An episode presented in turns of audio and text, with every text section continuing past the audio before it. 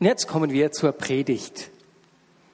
Wieder einmal in hochdeutscher Sprache. Das ist jedes Mal ein großer Wechsel für mich. Ich sage es für euch auch. Ich möchte heute über bevollmächtigende Beziehungen sprechen. Und zwar aus einem ganz bestimmten Grund. Bevollmächtigende Beziehungen sind eine unglaubliche Wachstumshilfe. Und ich will unbedingt wachsen. Wachsen in meinem Glauben, in meinem Vertrauen an Jesus. Ich will wachsen in meinem Charakter, aber auch in, in Fähigkeiten, Fertigkeiten meines Lebens. Weswegen ist mir das so wichtig? Wir lesen bereits in Lukas 1,80 von Johannes dem Täufer, dass er heranwuchs und im Geist stark wurde. Und nur ein Kapitel später, Lukas 2, ich glaube 40 und 52, lesen wir, dass Jesus heranwuchs und erstarkte, sowie an Weisheit und Gunst bei Gott und Menschen zunahm. Das ist nicht unglaublich. Jesus, der Sohn Gottes, nahm an Gunst und Weisheit vor Gott zu. Und wenn das schon für ihn ein Thema war, dann ist es doch das erst recht für mich. Weiter sehen wir das aber auch im Missionsbefehl. Matthäus 28, Verse 18 und 90. Da sagt Jesus zu seinen Jüngern, mir ist alle Macht im Himmel und auf der Erde gegeben. Darum geht zu allen Völkern und macht die Menschen zu meinen Jüngern. Soweit, so gut. Das wissen wir. Nur was ist denn ein Jünger? Jünger Matthäus ist ein Lernender. Das heißt, wir sollen Lernende werden und zu Lernenden machen. Wenn wir Menschen vorausgehen, sollen wir nicht Experten in dem Sinne erschaffen. Menschen, die alles wissen, alles im Griff haben. Nein, sondern Menschen, die lernen, die hungrig sind, ihm ähnlicher zu werden und zu wachsen. Das heißt, meine Verantwortung als Leiter in einer Gemeinde ist es, diesen Hunger nach mehr zu kultivieren, den Hunger nach dem Lernen zu wecken. Ein guter Freund von mir, Richard Clinton, hat mit seinem Vater einige biblische Leiter studiert und hat geschaut, wie viele dieser Leiter aus der Bibel und auch aus der Kirchengeschichte gut geendet haben. Ein bleibendes Erbe hinterlassen haben, nennen sie das. Und das waren nur etwa 30 Prozent. Und bei all diesen 30 Prozent haben sie ein Merkmal gefunden, das ihnen zu eigen war, nämlich dass sie noch bis ins hohe Alter lernbereit geblieben sind wachsen wollten.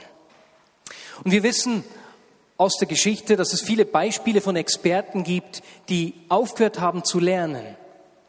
Und wenn das geschieht, kann mich mein Wissen von gestern davon abhalten, was ich heute wissen müsste. Das heißt, das kann zu einer Barrikade werden, zu einem Wachstumshemmer in meinem Leben. Ich habe im Internet einige lustige Beispiele gefunden, die ich euch nicht vorenthalten möchte. Zitate von Experten in ihrem Gebiet. Da sagte beispielsweise Gottlieb Daimler, ne, Daimler-Benz, die weltweite Nachfrage nach Kraftfahrzeugen wird eine Million nicht überschreiten, allein schon aus Mangel an verfügbaren Chauffeuren. Ist das nicht unglaublich? Oder der englische Mathematiker und herausragende Physiker Lord Kelvin sagte, das Radio hat keine Zukunft. Das war eine Fehlprognose. Der Chef der 20th Century Fox hat vorausgesagt, das Fernsehen wird nach den ersten sechs Monaten am Markt scheitern. Die Menschen werden es bald satt haben, jeden Abend in eine Sperrholzkiste zu starren. Der ging gründlich daneben, ne? Ingenieure von IBM äußerten sich 1968 zum Mikrochip. Ja, aber für was ist denn das gut?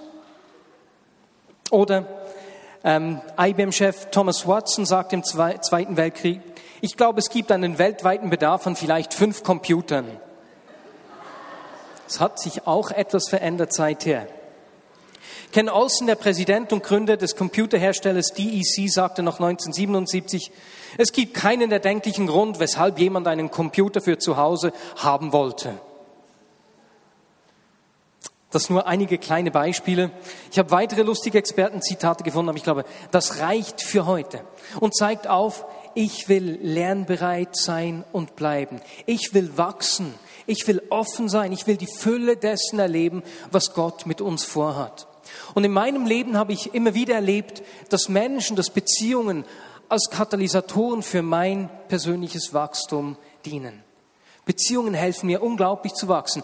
Vier Beispiele sind mir eingefallen, so auf die Schnelle. Erstens hab, bin ich durch Beziehungen gewachsen, indem Menschen mich angesteckt haben. John Wimber hat mir gesagt, dass ich Teenager war, Marius, umgib dich immer mit Menschen, die für Jesus brennen, denn ihr Feuer wird dich anstecken. Und weißt du was, das mache ich noch heute. Das gilt noch heute. Ich will mich anstecken lassen von Menschen, die für ihn brennen. Zweitens, Menschen haben mir in meinem Wachstum geholfen, indem ich sie zum Vorbild nehmen konnte.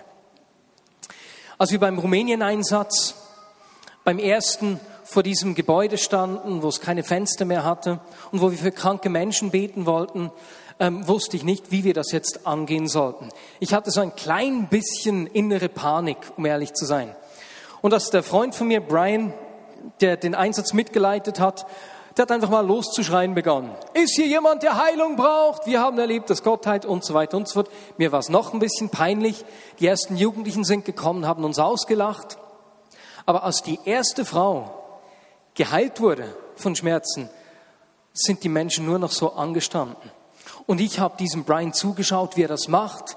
Na, mein Mut ist gewachsen, meine Zuversicht. Im zweiten Jahr bin ich schon viel zuversichtlicher rangegangen, als wir da wieder hinkommen. Und im dritten Jahr, ich hatte ja das abgeschaut, wie man das macht, habe ich die Initiative ergriffen und bin vorausgegangen.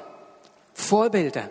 Eine zweite Art, wie ich von Menschen äh, lernen konnte und wie ich gewachsen bin. Drittens, ich bin gewachsen, indem ich anderen Menschen etwas weitergeben konnte.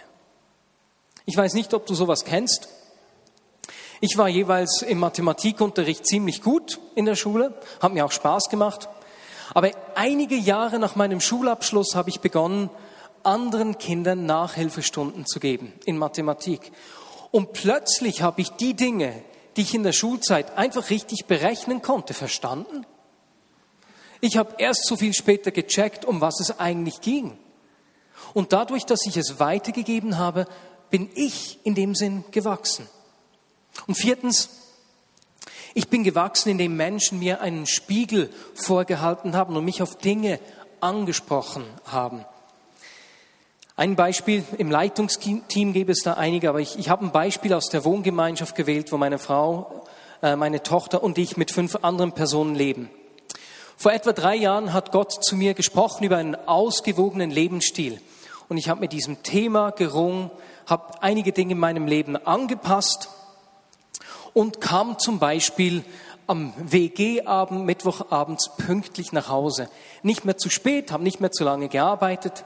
Nur die WG hat mich dann, die Wohngemeinschaft für alle Deutschen, die nicht wissen, was eine WG ist, die, die Mitbewohner haben mich dann darauf angesprochen, Marius, du bist zwar hier, aber in Gedanken bist du immer noch gar nicht da. Man kann in der ersten halben Stunde gar nicht mit dir sprechen. Und das war gerade in einer Zeit, in der Gott durch eine Predigt zu mir gesprochen hat, wo sich Gott Mose als Ich bin der Ich bin da vorgestellt hat. Und zu dieser Vorstellung, dass Gott ganz da ist und ich seine ganze Aufmerksamkeit habe, mich richtig gefangen genommen hat. Also nicht gefangen genommen, mich richtig begeistert hat.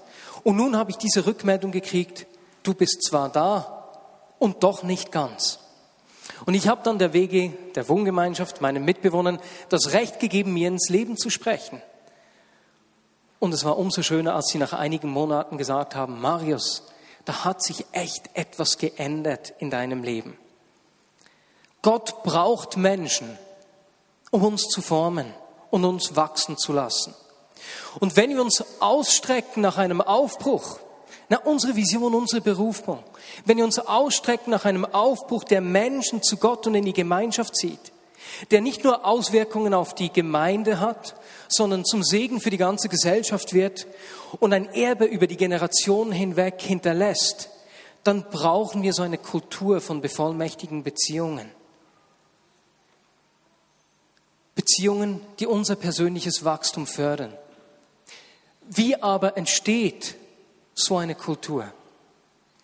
Ich möchte eine Begegnung von Jesus mit einer Frau anschauen, die in dieser Geschichte von einer ausgegrenzten Sünderin zu einer Frau wird, die eine ganze Ortschaft zu Jesus führt. Wir sind an ihrem Beispiel, wie Jesus mit Menschen umgeht, also auch mit uns. Und auf der anderen Seite sehen wir da auch, welche Beziehungskultur Jesus seinen Jüngern vorgelebt hat. Denn die Jünger, Johannes hier in diesem Fall, haben das ja aufgeschrieben und mitgenommen.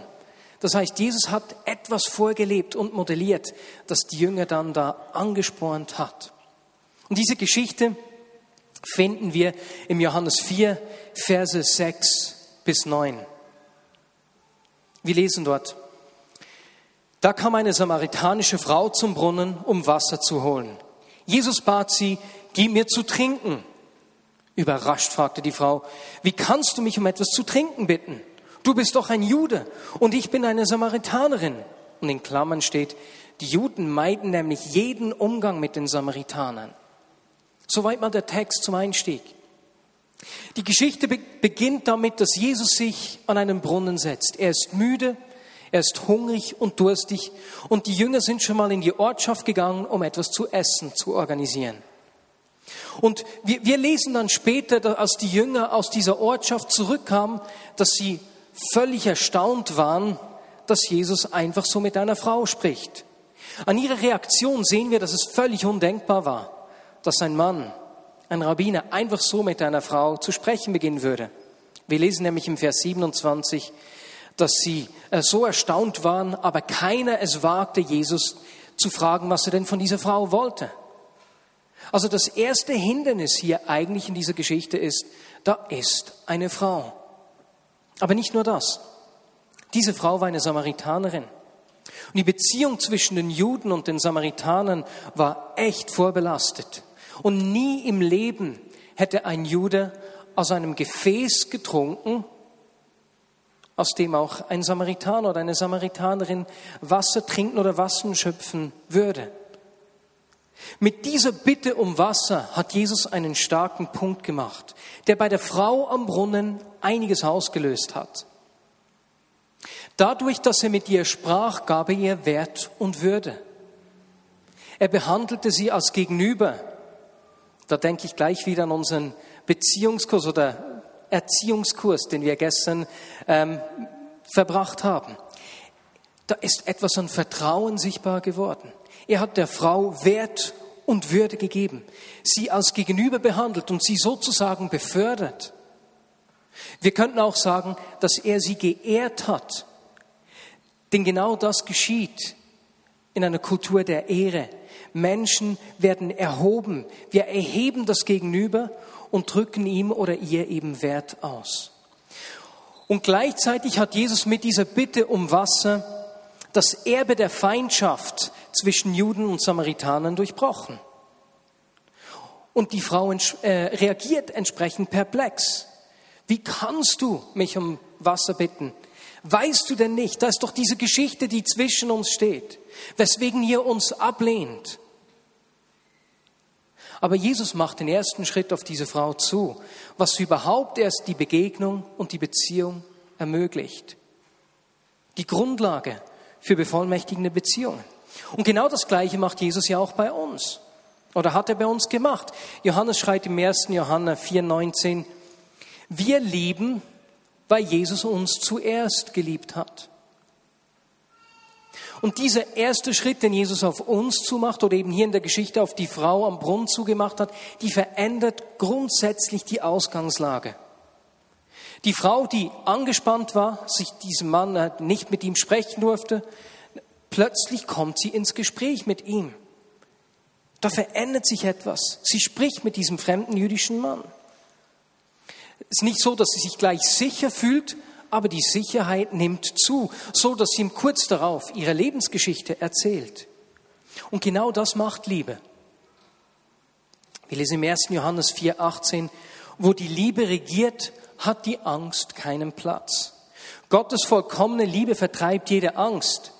Angst hat man nämlich dann, wenn man mit einer Strafe rechnen muss. Das heißt, wenn wir uns fürchten vor der Begegnung mit Gott, zeigt es nur, dass seine Liebe noch nicht die ganze Kraft in unserem Leben entwickelt hat. Was für ein Umfeld schaffen wir um uns herum? Fühlen sich Menschen um uns herum wohl und sicher, dass sie sich selbst sein können? wo sie auch ihre unschönen Seiten zeigen können, wo sie ehrlich sein können. Oder eher ein Umfeld, wo man sich fürchtet vor unserer Reaktion und vor Strafe.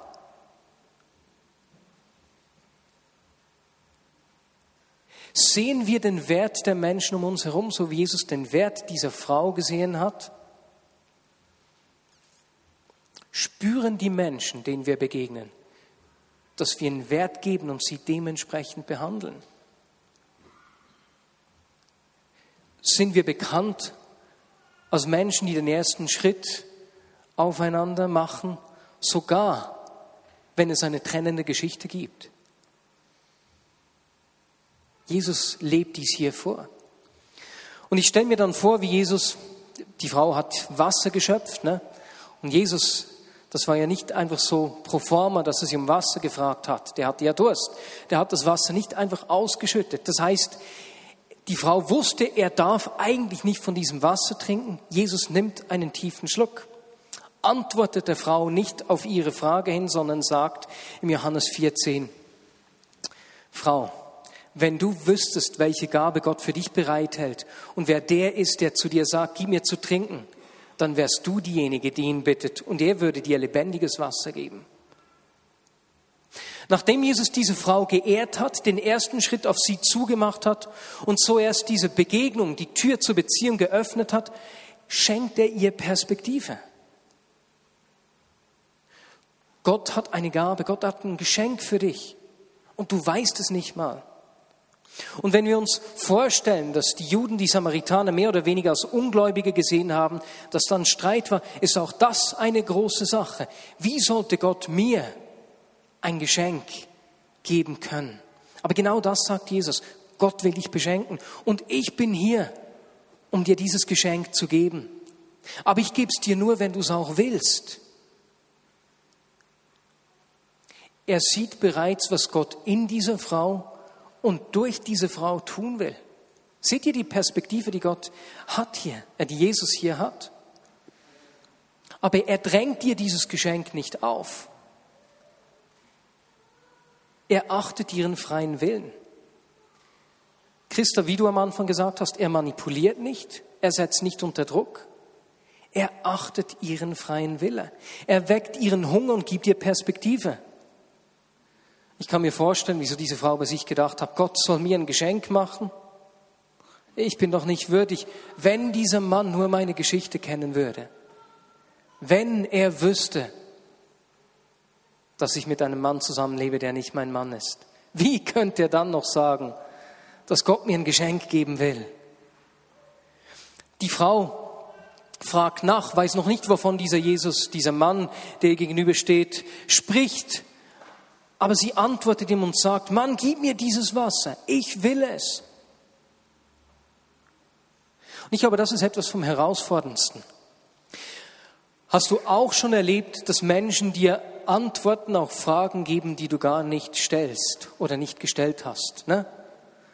Du bist in Not und das nächste ist Tipps, Tipps, Tipps. Das geschieht mir sehr häufig. Ich bin da echt am Lernen.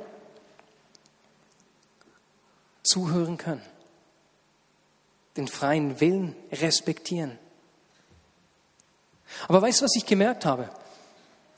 Dort, wo ich Menschen zuhöre, ich nicht Antworten gebe auf Fragen, die sie nicht stellen, sondern mich interessieren und die Menschen merken, dass es mir ernst ist, dass ich sie ernst nehme, fragen sie mich meistens, was ich denn denke, warten können. Dieses Zuhören können ist uns so wichtig, dass wir als Leitungsteam gesagt haben, da wollen wir wachsen und wir machen am 17. März so eine Tagesschulung zum Thema Menschen hören. Denn wir wollen uns da sensibilisieren. Und wenn du in Verantwortung bist, Leiterschaft wahrnimmst und dich diese Tagesschulung auch interessieren würde, dann melde dich einfach bei mir. Menschen hören. Wenn wir uns das anschauen, sehen wir, dass einige Zeit unsere christlichen Evangelisationsmethoden genau gleich ausgesehen haben. Ne? Wir geben Menschen Antworten auf Fragen, die sie nicht beschäftigen. Wir sagen den Menschen, wie schlecht sie sind, ne? das wäre die Frage.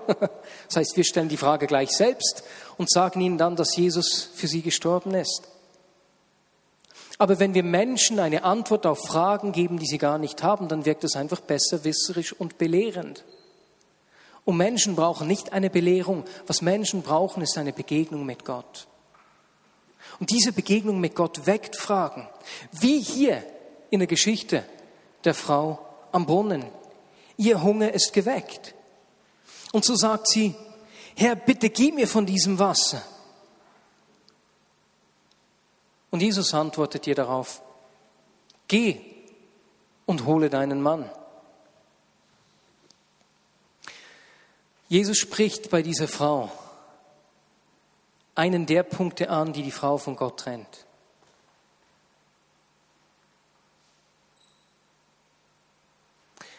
Denn die Frau lebt ja mit diesem Mann zusammen, der nicht ihr Mann ist.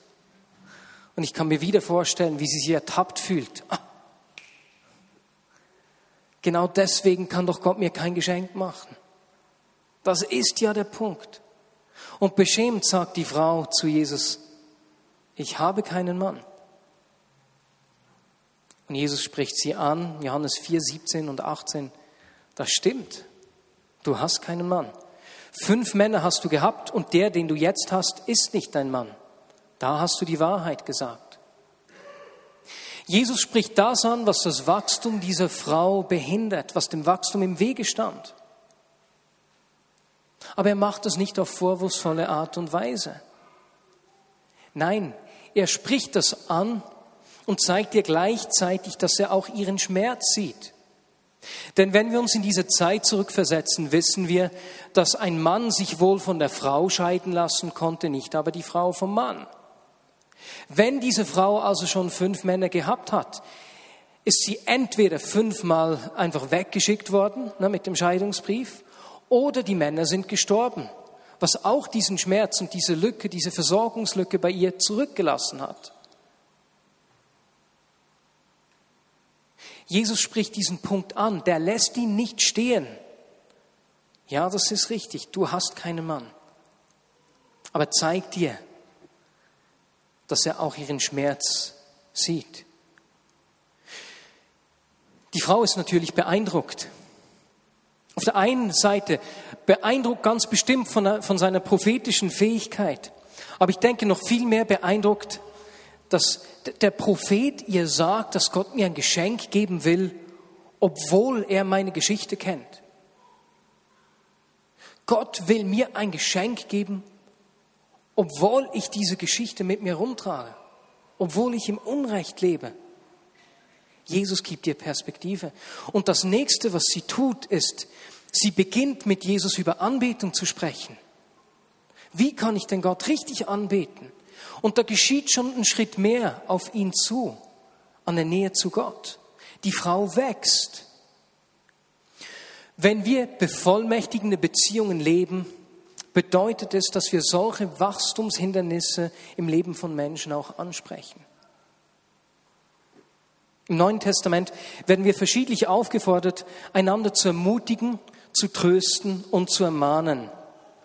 Für diese Hinwendung zueinander verwenden die Autoren im Neuen Testament immer das gleiche Wort, Parakleo. Und ermutigen ist eine Sache, trösten, uns Zeit nehmen, neben zuhören. Und das andere ermahnen. Eine schöne Herausforderung. Wir lesen im 1. Thessalonicher 5,11. Darum macht euch gegenseitig Mut und helft einander im Glauben weiter, wie ihr es ja auch schon tut solche Wachstumshämmer anzusprechen, ist ganz schön herausfordernd.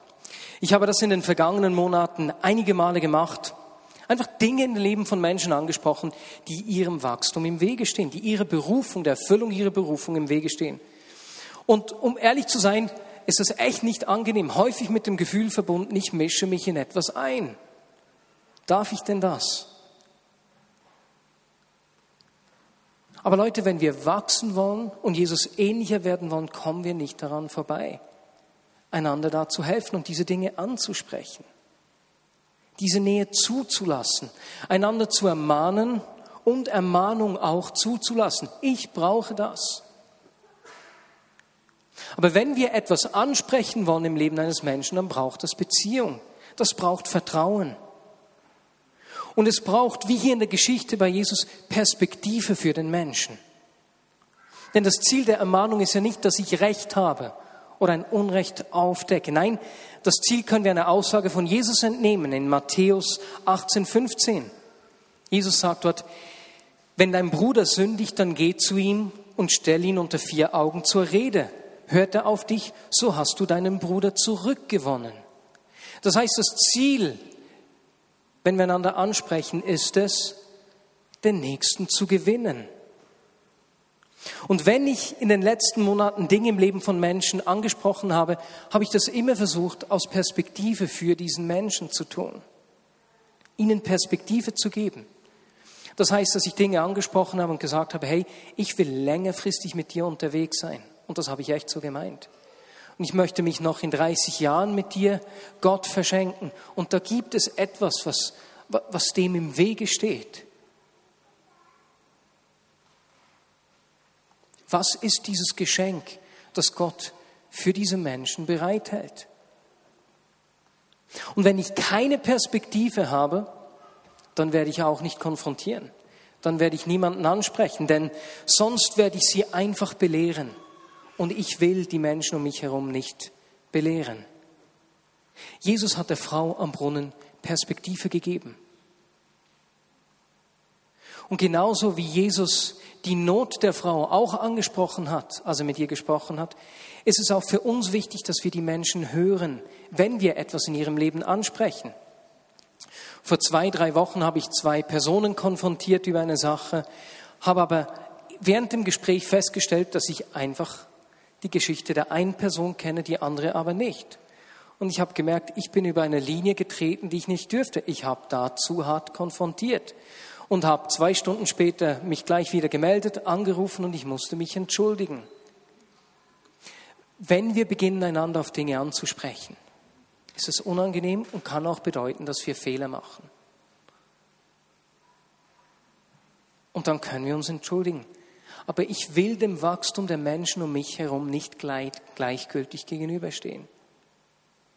Und etwas, was ich auch gemerkt habe, es ist ja immer so eine Herausforderung. Soll ich was ansprechen? Wann spreche ich das an? Ich warte auf einen guten Moment. Dort, wo ich zu lange gewartet habe, habe ich es im Nachhinein immer bereut und habe mir gedacht, hätte ich das doch früher angesprochen. Wenn wir einander nicht ermahnen, würde ich sagen, ist das lieblos, denn wir rauben uns die Chance zu wachsen.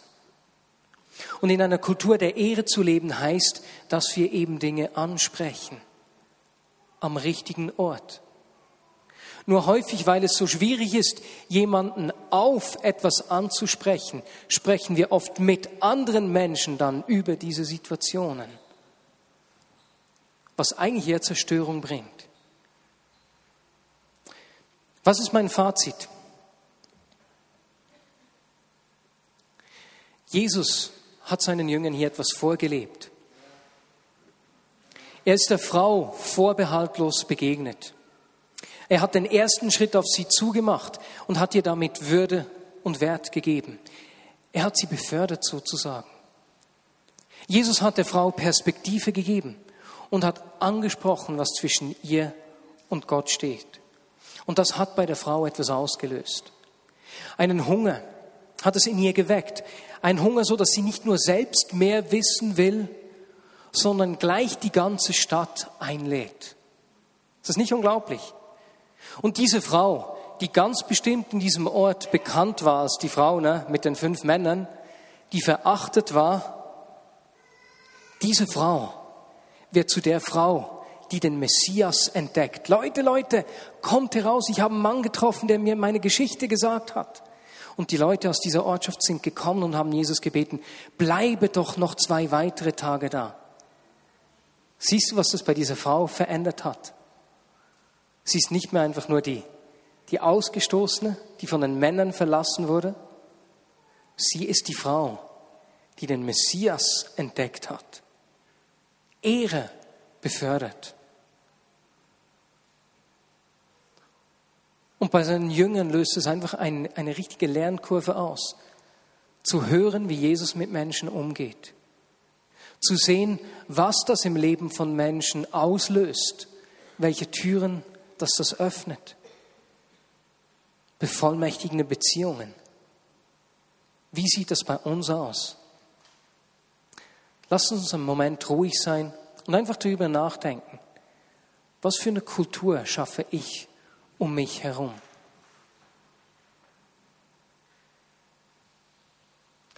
Und Jesus, ich will wachsen um jeden Preis. Und Jesus, wenn ich über dieses Thema hier gesprochen habe, ist es ein Ausdruck, dass ich mit dieser bevollmächtigen Beziehungskultur verpflichte. Jesus, ich wünsche mir, dass wir das in der Vignette Bern leben und ich tue von meiner Seite alles, was ich kann, damit unsere Beziehungen diese, diese Qualität haben. Jesus schenkt uns Sicht füreinander. Jesus gibt uns Mut, den ersten Schritt auf Menschen zuzutun. Gibt uns Mut, Dinge auch anzusprechen und so Menschen um uns herum zu helfen, zu wachsen und dir ähnlicher zu werden. Jesus, lass es eine, ein Ort sein, wo Menschen sich selbst sein können, angstfrei, ihre wilden, unschönen Seiten zeigen können. Amen.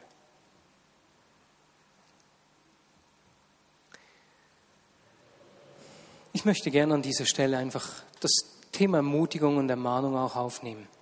Und wenn du hier bist und du brauchst einfach Mut, Ermutigung, du, äh, Ermahnung, Ermutigung oder Trost. Menschen, die sich einfach um dich kümmern. Oder du sagst, ich möchte Perspektive für Menschen haben oder Perspektive gewinnen, denn ich habe oft nicht Würde und Wert erlebt und ich möchte das. Dann steh doch jetzt einfach auf. Und drittens, wenn du krank bist. Das heißt, Würde und Wert, du brauchst Ermutigung oder Trost oder einfach eine körperliche Berührung. Heilung an irgendeiner körperlichen oder seelischen Sache, dann steh doch jetzt auf und wir wollen uns einfach noch Zeit nehmen, füreinander zu beten. Das gleich praktisch noch zu tun. Du darfst jetzt aufstehen.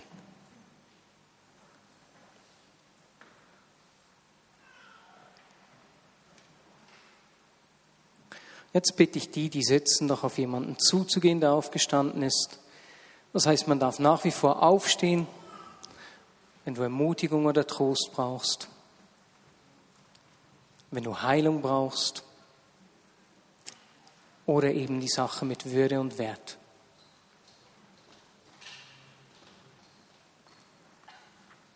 Lasst uns schauen, dass niemand alleine steht.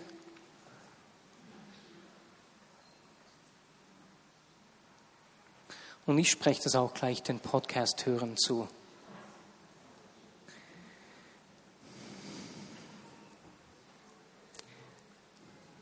Ich spreche euch zu Hause Trost zu und Ermutigung. Das Erleben, dass Jesus auf eurer Seite steht, euch nicht bedrängt, nicht manipuliert, sondern den ersten Schritt macht. Jesus, versorge du sie, bitte dich, so richtig Tränen wegwischt, dass du den Schmerz nicht überdeckst, sondern nimmst. Jesus, dass du den Wert und der Würde von Menschen wiederherstellst, wo der Wert und Würde zerbrochen oder überdeckt ist von vielen möglichen Dingen des Lebens.